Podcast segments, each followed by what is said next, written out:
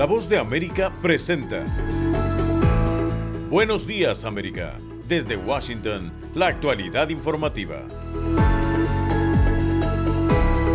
El presidente Biden viaja a Israel mientras los bombardeos en Gaza se intensifican. Tenemos el informe desde Jerusalén con la enviada especial de La Voz de América, Celia Mendoza. Un acuerdo que debe ser ratificado por un juez en Estados Unidos podría brindar un estatus legal temporal a familias separadas en la frontera sur en el gobierno Trump. Y la ONU alerta que la cifra de refugiados y desplazados aumentó exponencialmente a nivel global. Hoy es martes 17 de octubre de 2023, soy Héctor Contreras y junto a Gustavo Cherkis les damos la más cordial bienvenida. Aquí comienza nuestra emisión de Buenos Días América.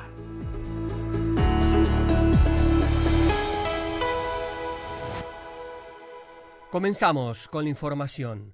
La guerra se intensifica en medio de la campaña militar que adelanta Israel contra Hamas y con la perspectiva de la visita del presidente Joe Biden a la zona. Celia Mendoza es la enviada especial de la Voz de América a Israel y tiene este informe desde Jerusalén. El presidente de los Estados Unidos, Joe Biden, estará visitando Israel este miércoles de acuerdo a oficiales de la Casa Blanca, mientras el país se prepara para la próxima etapa de esta guerra en contra de Hamas, la que ha llevado a intensos bombardeos en Gaza, lo que, según Naciones Unidas, está afectando a la población civil. Más de un millón de desplazados, más de 2.800 muertos, según el Ministerio de Salud de Palestina. Por otra parte, se espera que en las próximas horas se pueda llegar a una solución frente a la entrada de posible ayuda humanitaria por el cruce de Egipto, el cual también está siendo abarrotado con personas las cuales esperan la apertura del mismo para poder salir de la franja de Gaza, donde hay un gran número de extranjeros quienes se encuentran esperando esta salida. El secretario de Estado Anthony Blinken ha venido trabajando con Israel en un posible plan de asistencia humanitaria para la franja de Gaza, donde según el secretario general de las Naciones Unidas, la situación es extremadamente difícil y se podría convertir en las próximas horas en una catástrofe humanitaria. Esto como resultado de las medidas tomadas por Israel en su lucha contra Hamas, que ha eliminado el acceso a la electricidad, agua, así como otros elementos fundamentales, medicina y alimentos. Sin embargo, Israel asegura que ha hecho ajustes para tratar de ayudar a la población civil y que puedan desplazarse hacia el sur. Sin embargo, desde dentro de Gaza los testimonios son difíciles de acuerdo a médicos y otro personal que trabaja en asistencia a los más vulnerables. Las condiciones van a ser críticas en las próximas horas ya que no han logrado tener acceso a los elementos fundamentales como el agua y los alimentos. Por otra parte, parte Los militares de Israel continúan apostándose a lo largo de la frontera donde se espera que en las próximas horas puedan tomar decisiones claves de una posible incursión terrestre y al norte del país también se han registrado enfrentamientos cada vez más intensos con Hezbollah después de que por lo menos dos civiles murieran tras ataques desde el lado del Líbano hacia Israel. De hecho, en las últimas horas el gobierno de Canadá le ha pedido a sus naciones en el Líbano que traten de dejar el país lo antes posible, ya que podría haber la posibilidad de que los vuelos desde Beirut empiecen a ser cancelados. Mientras tanto, el gobierno de Israel identificó que hay 199 secuestrados por Hamas dentro de Gaza, que en las últimas horas dio a conocer un video de sobrevivencia de una de las personas secuestradas, una mujer de 21 años con nacionalidad franco-israelí. Yo soy Celia Mendoza, de La Voz de América, desde Jerusalén. Continuando con las noticias, el presidente Biden emprende hoy un viaje a Tel Aviv, donde tratará de persuadir al primer ministro israelí Benjamin Netanyahu de frenar la propagación del conflicto en la región y además ejercer presión sobre la criticada respuesta del gobierno israelí en Gaza. Judith Martín Rodríguez con el informe. Israel será la primera escala del presidente Joe Biden en una gira que se inicia este miércoles y en la que también visitará Jordania y Egipto con el objetivo de mediar en el conflicto entre Hamas e Israel y por supuesto también mostrar su apoyo y solidaridad al pueblo judío, uno de sus socios más fuertes en la región. El secretario estadounidense de Estado Anthony Blinken, quien lleva jornadas de intensa actividad diplomática en la región, fue el encargado de anunciar la visita del mandatario estadounidense y sus intenciones. Viene en un momento crítico para Israel, para la región y para el mundo entero. Y viene aquí para hacer lo siguiente. Primero, el presidente reafirmará la solidaridad de Estados Unidos con Israel y nuestro compromiso férreo con su seguridad. En segundo lugar, el presidente Biden subrayará nuestro mensaje a cualquier actor, estatal o no estatal, que intente aprovechar esta crisis para atacar a Israel. No lo hagan. Con ese fin, Estados Unidos desplegó dos grupos de portaaviones y otros activos militares en la región.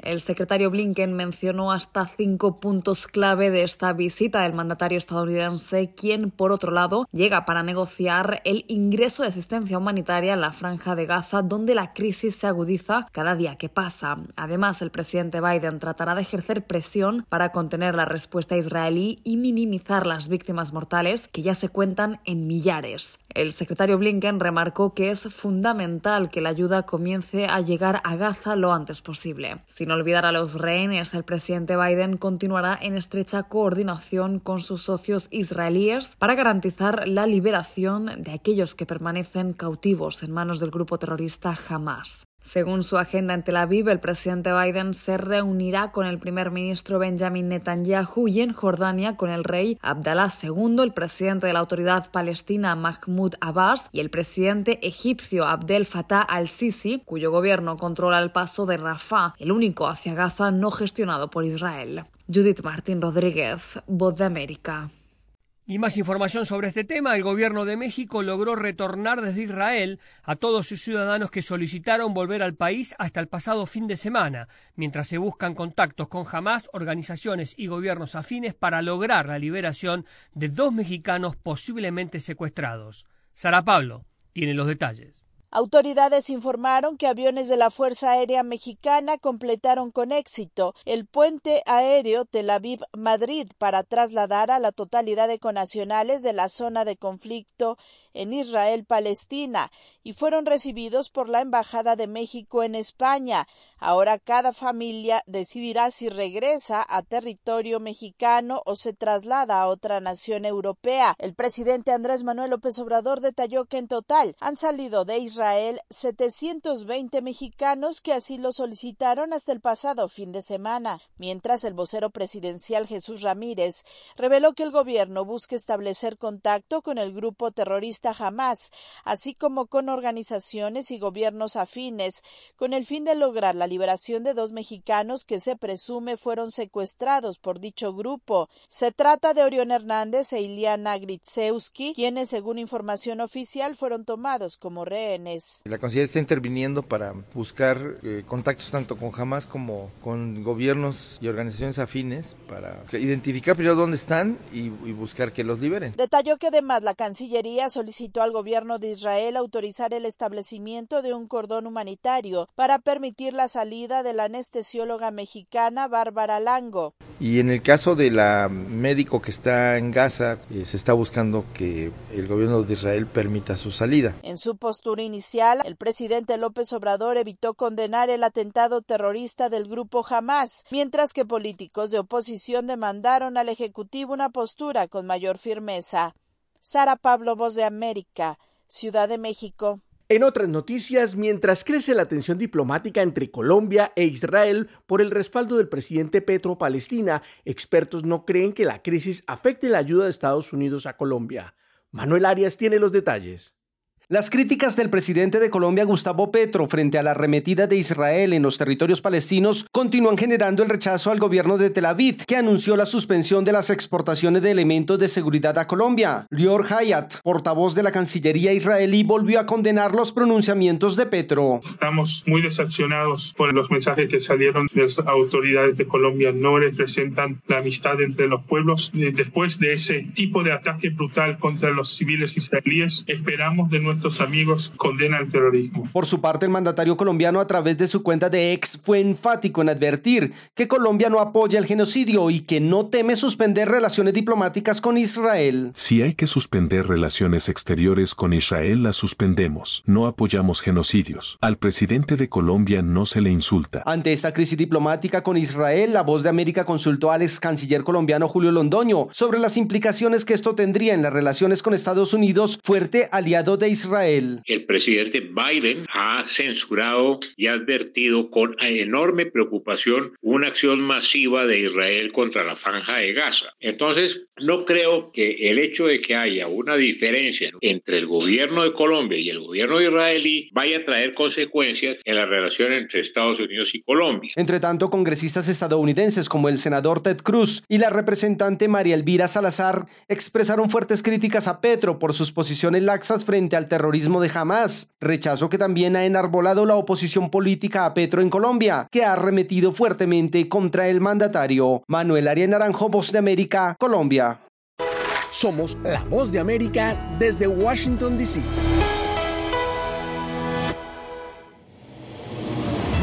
Y ahora, en Buenos Días América, nos vamos a la sala de redacción de La Voz de América.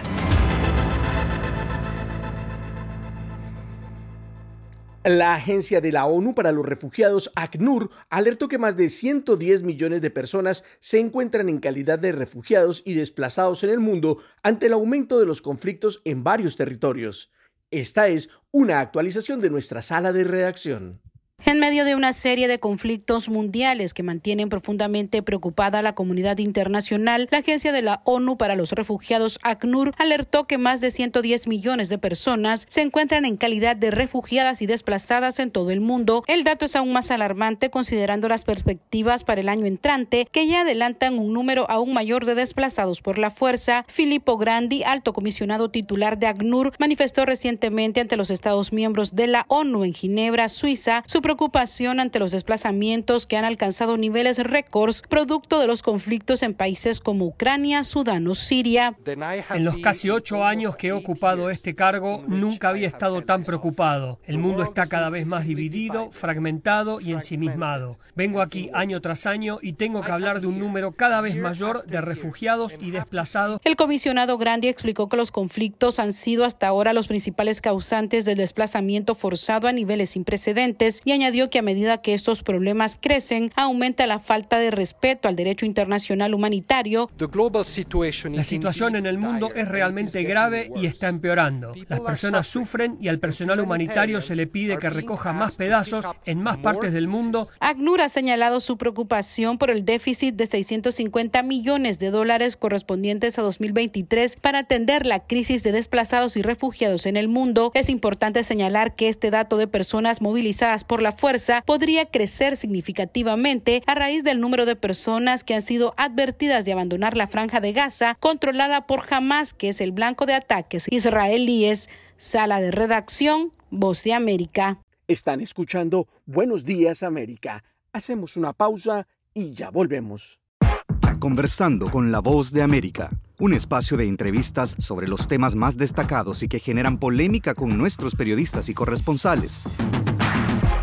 Todos los días un tema abordado en profundidad en un podcast a través de nuestro canal YouTube, la página web vozdeamerica.com y a través de la red de afiliadas de América Latina y el Caribe. Conversando con la voz de América, con expertos y la perspectiva de la noticia. Continuamos con más información aquí en Buenos Días América. Las familias de migrantes que fueron separadas en la frontera sur durante el gobierno de Donald Trump recibirán un estatus migratorio temporal en Estados Unidos. Yoconda Tapia tiene este reporte. El gobierno de Estados Unidos ofrecerá a las familias migrantes separadas en la frontera entre Estados Unidos y México durante el gobierno de Donald Trump un estatus legal temporal y otros beneficios y al mismo tiempo prohibirá separaciones similares en el futuro. El resumen de un acuerdo de conciliación presentado el lunes, que tendrá que ser aprobado por un juez, se aplica actualmente a unos 3.900 niños separados de sus padres durante los cuatro años de presidencia de Donald Trump, que comenzaron en enero de 2017, según datos de la Unión Estadounidense de Libertades Civiles, ACLU, una organización que representa a familias separadas en una demanda presentada por primera vez en 2018. La cantidad de niños cubiertos por la medida probablemente aumentará, afirmó ACLU, a tiempo de mencionar que el acuerdo es parte de un esfuerzo continuo de la administración del presidente Joe Biden para reunir a las familias separadas bajo la política de tolerancia cero del gobierno Trump instituida en 2018, que exigía el procesamiento de todos los que crucen la frontera no autorizados. Yoconda Tapia, Voz de América, Washington. En otra información, la jueza de distrito Tani Shutkan, encargada de llevar el caso en contra del expresidente Donald Trump en Washington, D.C., en el que se le acusa de subversión electoral en 2020, impuso una estricta orden de silencio contra el exmandatario, una medida que es considerada histórica por algunos especialistas debido a las características del proceso y del acusado. La orden impuesta por la máxima autoridad argumenta que el ahora precandidato republicano no podrá montar una campaña de desprestigio contra los fiscales y personal del tribunal. En sus comentarios, la magistrada dijo textualmente, y citamos, a ningún otro acusado penal se le permitiría hacerlo y yo no lo voy a permitir en este caso. Durante el proceso, la jueza Chutkan también leyó en voz alta las declaraciones que Trump ha hecho sobre ella, burlándose al llamarla una pirata radical de Obama. La jueza, que fuera nombrada por el expresidente Barack Obama, aclaró en su sentencia que no habría restricciones a las declaraciones que critiquen al Departamento de Justicia, ni tampoco sobre las declaraciones muchas veces expuestas por el expresidente en las que ha catalogado los procesos judiciales en su contra como una cacería de brujas. La determinación fue duramente cuestionada por los abogados defensores, quienes consideran que la decisión obstaculiza inconstitucionalmente el discurso político del expresidente Trump. Para John Lauro, abogado del exmandatario, este sería un intento por censura a un candidato en medio de una campaña, comentarios que fueron respondidos de inmediato por la jueza Chutkan, quien dijo textualmente, Trump no tiene derecho a decir y hacer exactamente lo que le parezca, y agregó, siguen hablando de censura como si el caso tuviera derechos ilimitados de la primera enmienda. No es así. Esto es Buenos Días América. Hacemos una pausa y enseguida volvemos. Estas son las noticias. A tempranas horas de la mañana, acompañado por sus aliados políticos, el presidente... No coincide con la medida unilateral implementada por el gobierno de Estados Unidos. Que ya por precaución han recomendado no viajar a la zona estos son los corresponsales de la Voz de América. Álvaro Algarra, Voz de América, Caracas. Giselle Jacome, Quito, Ecuador, Voz de América. Juan Ignacio González Prieto, Voz de América, Buenos Aires, Argentina. Llevando siempre la información desde el lugar de los hechos. La economía de Uruguay lleva 15 años de crecimiento ininterrumpido. Fue designado con 94 votos de los 128 asambleístas que forman. Sara Pablo, Voz de América, Ciudad de México. Nerima del Reyes, Voz de América, San Salvador. La Voz de América ofreciendo información de lo que sucede en Estados Unidos, América Latina y el mundo. Continuamos con más información aquí en Buenos Días América. Estados Unidos está dispuesto a suavizar las sanciones a la industria petrolera venezolana si el gobierno del presidente Nicolás Maduro se compromete a un acuerdo con la oposición que permita en el 2024 unas elecciones presidenciales democráticas supervisadas por observadores internacionales y con la participación de candidatos opositores. Un comunicado del Departamento de Estado de Estados Unidos dice textualmente Estados Unidos acoge con satisfacción el anuncio de los representantes del presidente Nicolás Maduro y la plataforma unitaria de reanudar las negociaciones lideradas por Venezuela en Barbados. Estados Unidos continuará sus esfuerzos para unir a la comunidad internacional en apoyo del proceso de negociación liderado por Venezuela. El pacto entre el régimen del presidente Maduro y la oposición venezolana podría alcanzarse en las próximas horas en Barbados bajo la mirada estadounidense y con Noruega como facilitador.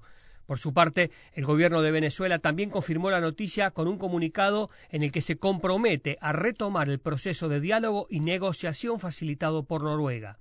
Las negociaciones se iniciarán hoy en Bridgetown, Barbados. El gesto estadounidense contempla una licencia general para que la petrolera estatal PDVSA reanude negocios con Estados Unidos y otros países, aliviando así las sanciones impuestas tras la victoria del presidente Maduro en 2018, consideradas por la comunidad internacional como fraudulentas. Un alto cargo del gobierno estadounidense también aseguró que el acuerdo entre Washington y Caracas no incluye descongelar bienes de Venezuela que actualmente están congelados en Estados Unidos, sanciones impuestas hace 15 años y que se endurecieron bajo el mandato de Donald Trump y tras las elecciones venezolanas del 2018. Por otra parte, a cinco días de la primaria presidencial de la oposición, hoy martes el gobierno y la oposición de Venezuela retoman su proceso de diálogo que estuvo suspendido desde hace casi un año. Carolina Alcalde tiene los detalles.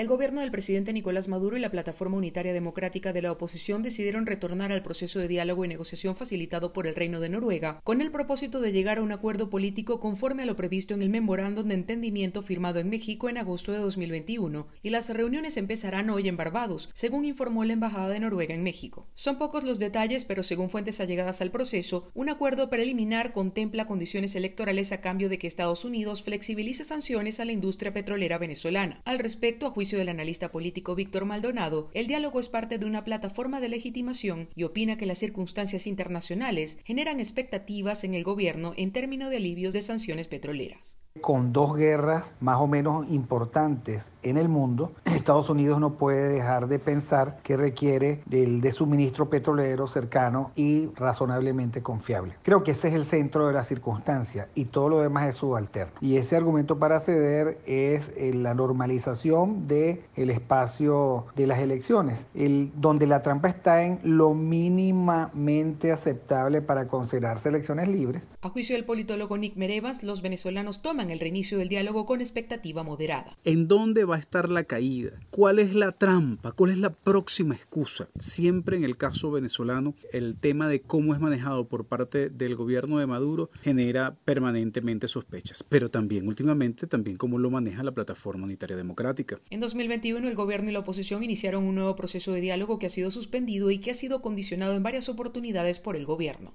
Carolina Alcalde, Voz de América, Caracas. Somos la Voz de América desde Washington, D.C.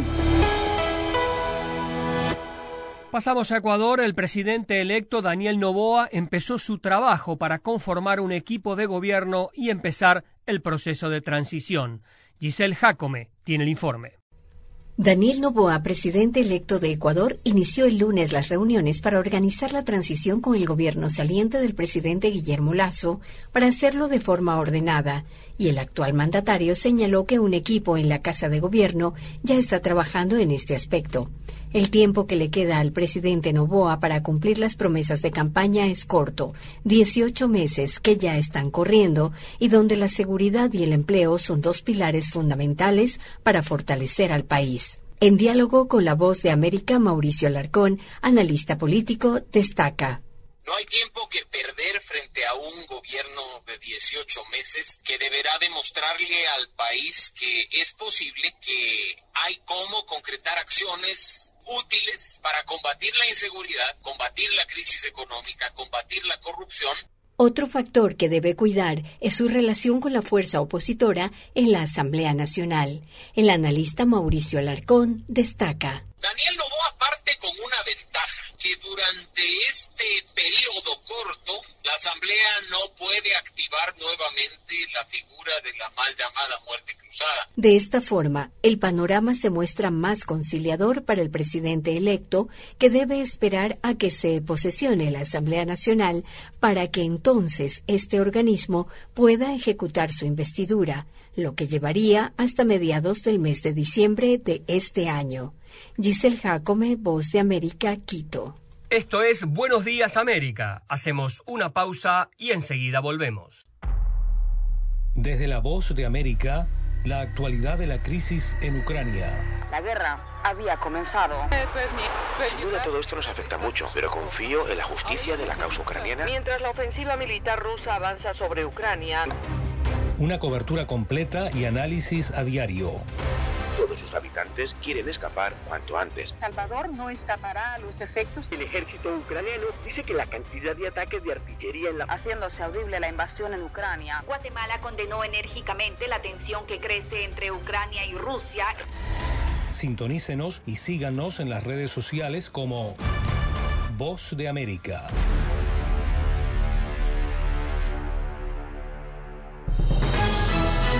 Momento deportivo en La Voz de América. Les informa Henry Llanos.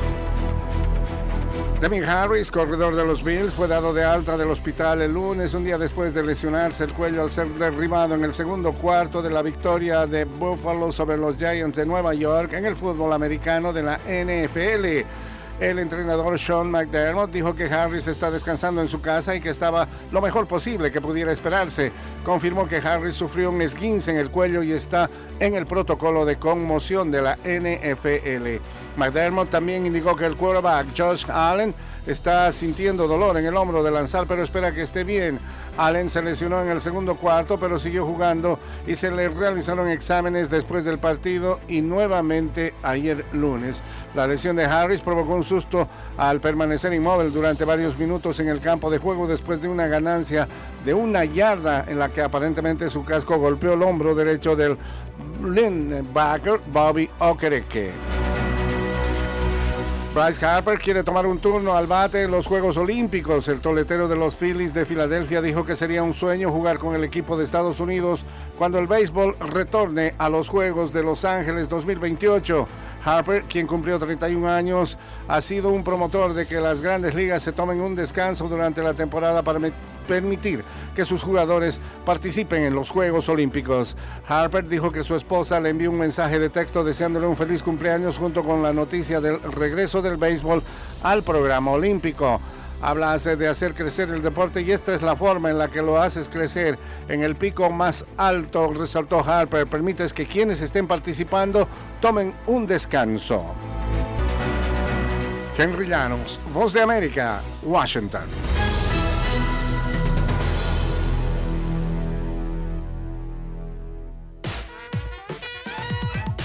Estas son las informaciones del mundo del entretenimiento. Desde Washington le saluda Tony Cano. El colega Alejandro Escalona sigue de vacaciones.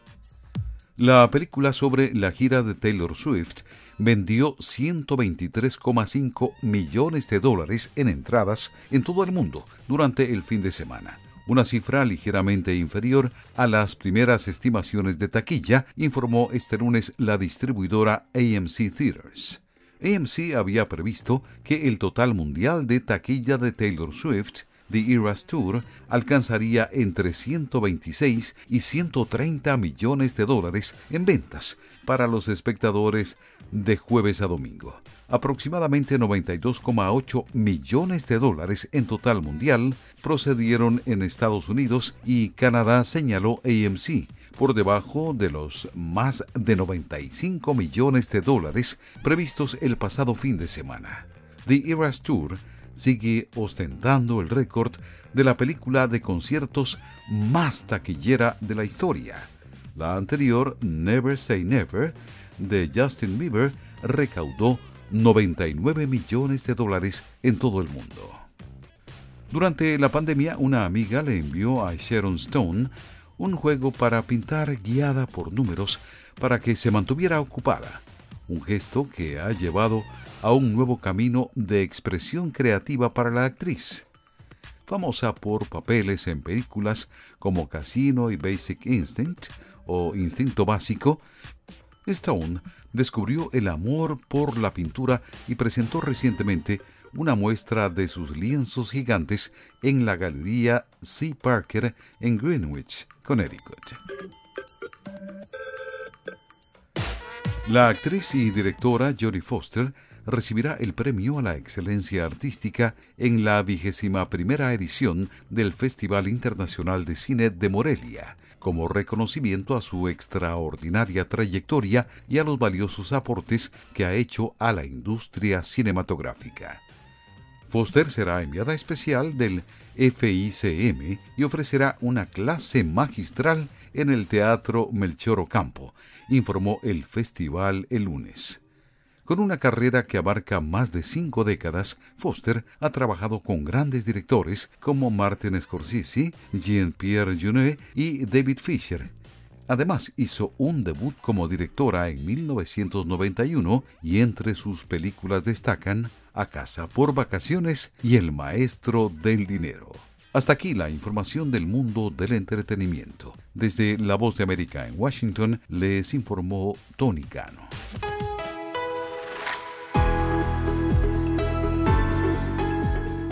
Y hasta aquí, buenos días América, pero las noticias siguen.